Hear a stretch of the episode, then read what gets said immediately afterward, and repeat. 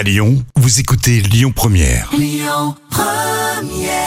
Bonjour Rémi, bonjour Jam. Comme tous les jours, on jette un œil aux audiences. TF1 est arrivé leader hier soir avec le film euh, Tout le monde debout et Franck Dubosc et Alexandra Lamy au casting. Film qui a rassemblé euh, plus de 4 millions de personnes hier soir, soit 28% de part d'audience.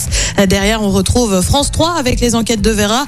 France 2 complète le podium avec le film Scandale.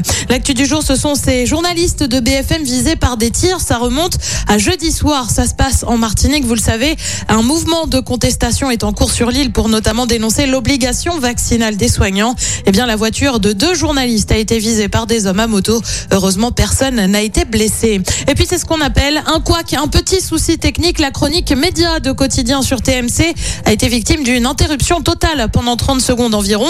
Plus de son, plus d'image. Ça s'est passé là aussi jeudi soir alors que le journaliste était en train de commenter un magnéto sur l'affaire autour de Nicolas Hulot et les accusations d'agression sexuelle qui pèsent contre lui. Et puis elle dépose une plainte. Florence Porcel dépose une nouvelle plainte pour viol à l'encontre de PPDA. La première plainte de la journaliste a été classée sans suite faute de preuves.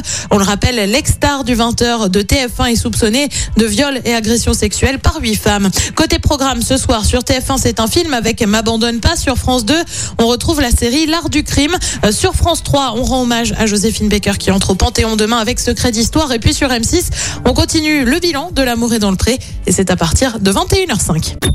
Écoutez votre radio Lyon Première en direct sur l'application Lyon Première, lyonpremière.fr et bien sûr à Lyon sur 90.2 FM et en DAB+.